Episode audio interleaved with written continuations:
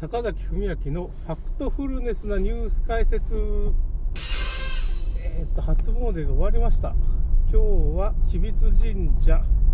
最上稲荷吉備津彦神社っていう風にまあちょっと参りましてまあお守りをそれぞれ買ったりまあ五円まんじゅうとかゆずせんべいとかまあお土産をちょっと買って今帰ります。で最後に吉備津彦神社ですけどね。結局この吉備津彦っていうのはまあ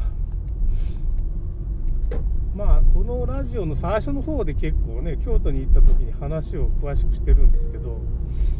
まあ吉備津彦っていうのはもともと高麗天皇第7代もう慶子7代と呼ばれていなかったんじゃないかって言われてるんですけどまあ第7代の高麗天皇のまあ息子っていうのがいましてイサセリの王子っていうかね50の50とかってイサセリの王子っていうのがいましてまあその人がまあ後に吉備津彦って呼ばれるんですけど要するに桃太郎の元になった話で裏伝説っていうのが岡山県にあるんですよね。岡山県って言ったらきびだんごが名物で言われてて桃太郎のまあ元になった話裏伝説っていうのがあるんですけどその裏伝説っていうのは何なんか？裏っていうのはもうあったかいっていう字にうんうんと羅漢。なんとか羅漢の羅漢。羅漢像とかいうのがありますよね。仏像のやつで「羅」っていう裏って読むんですけどね。暖かいっていう字に「羅」と書いて「羅」裏みたいな読むんですけどそういう百済の王子がまあ来て鉄の技術とか、まあ、マスカットみたいな桃とかを作ったりいろんな造船技術とかいろんなものを伝えたって言われてるんですよね。だから 日本っていうか吉備の国と呼ばれるね岡山県。吉備の国が昔大和朝廷より力があった時期があってまあ領土も意味の今のまあ福山県ですかね広島の福山とまあ兵庫県の 西側ですかね。辰野とかあの辺ぐらいまで勢力があったわけですよね。赤穂とかねああの辺くらいまで結構勢力があったそれが吉備の国と呼ばれてたんですけどまああんまり力がありすぎたんで大和朝廷にま分割されてまあ備前備中備後美作って4つぐらいの国に分かれちゃって今そういう風になってますね。およそそれでまあ岡山県っていうまあ本体は岡山県。福山県とかまあ兵庫県にも実はまあ実が実まあ僕なんかも家に親戚がいてね。赤穂っていうかね赤穂の塩っていうか兵庫県のね親戚がいるんですけどね。僕の先祖はなんか50歳ぐらいの時気づいたんですけど二十歳っていうのがいますよね。京都の渦政の。ああいう天皇家に伝えたそういう民族の、まあ、末裔だったっていうのがだんだん分かってきて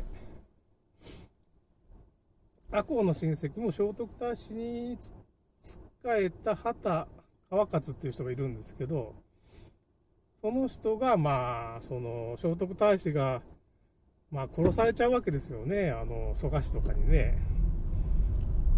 それで殺された後に五重の方で五重の塔でね聖徳太子が死んだ後にその息子の王子も殺されてで畑氏畑川勝っていうのが、まあ、赤穂に引っ込んできて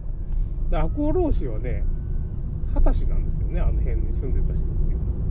赤穂の殿様。おそらく畑氏とちょっと関係があるんですけど。この辺ちょっとその辺の話もねちょっとこのラジオの最初の方でしてるんですけど意外と面白いっていうかねまた聞いてもらったら面白いと思うんですけどね歴史の謎みたいなんかいろいろ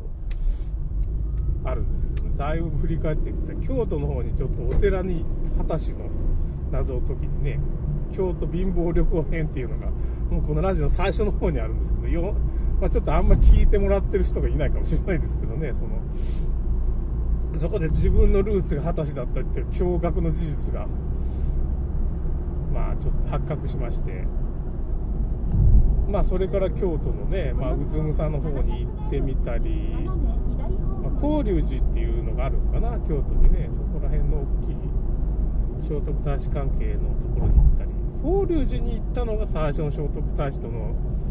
まあ出会いだった奈良のねだけどまあ結局伏見稲荷がね稲荷神社がまあ二十歳が作ってるんですけど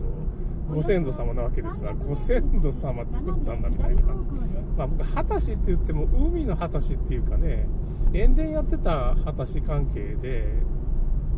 まあ奥郡奥町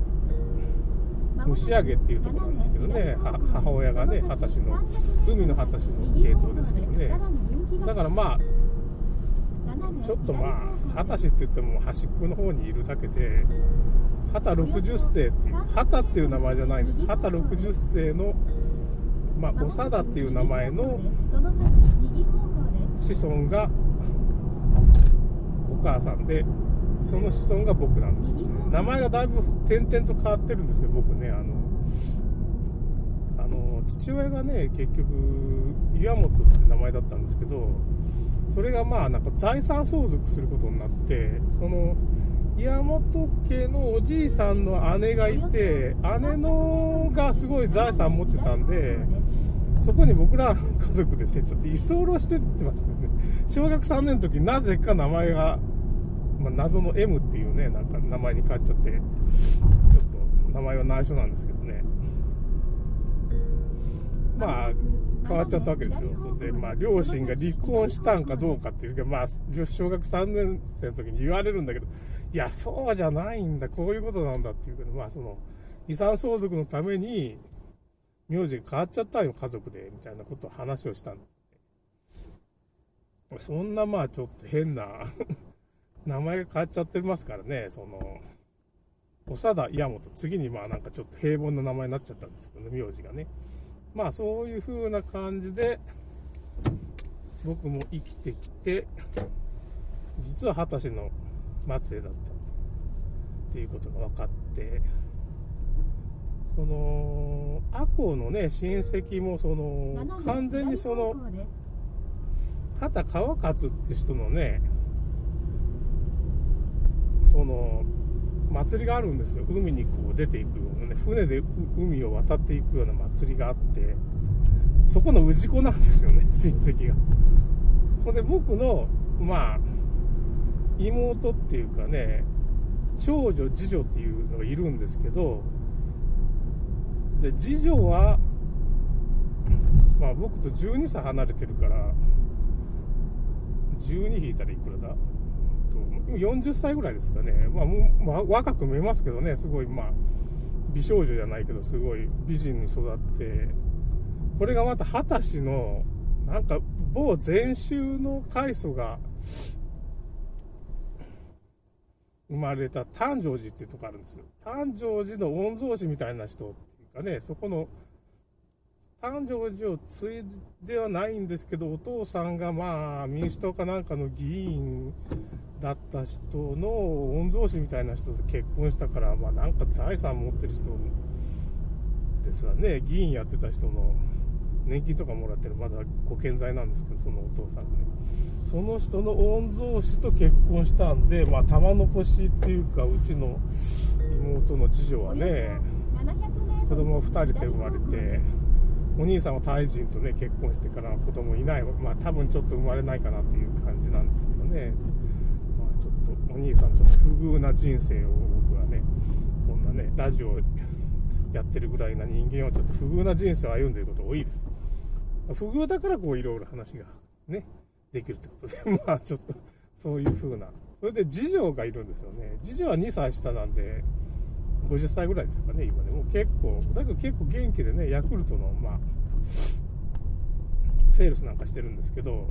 うちの母親がまあなんかすごい人で、まあヤクルト売りまくって、母親がなんで売るんだっていうか、まあ、老人会とかそういう牛耳ってるもんで、街を牛耳ってるみたいな母親なんですよね、うちの母親が。とんでもないんですよね。まあその血を僕も引いて、まあその、137万 PV みたいなね、こう人間を人を動かすようなエッセイを書いてしまうというのは、まあ、その母親の血でしょうかね、果たしの血っていうかね。まあ、果たしはまあ神社を作って金儲けしてたから、まあ僕もエッセイ書いて、まあお金儲かってないですけど、あんまりね。ちょっと一時的に儲かりましたけどね、去年はね。そのコロナウイルスのこと書いちゃって、ごめんなさいって。まあなんとか助けたかったんですよね、いろんな人をね。助かってないですけどね、ちょっとなんとかしたいんだけど、まあ、そういう情報を提供していくんですけど、それで妹のね、息子がね、いるんですけどね、TikTok でバズっちゃって、33万人ぐらいフォロワーがいるんですよね。それで僕も TikTok でそろそろ正体を明かして、実はこの人の、僕は、おじなんですって言って正体明かしてバズろうかなっていう風な作戦を考えてるんですけど、ちょっと、まずいかなっていうね。もう、おじさん陰謀論唱えてるが、みたいな感じでなっちゃってイメージ悪くなるんで、こっそり、やっちゃダメかな。こっそりやろうかなと思ってるんですけど、まあ、ダメでしょうね。ちょっとやめときます。ひょっとしたらやるかもしれません。っていう話でした。今日もちょっとね、恐ろしい話でしたね。それではまた。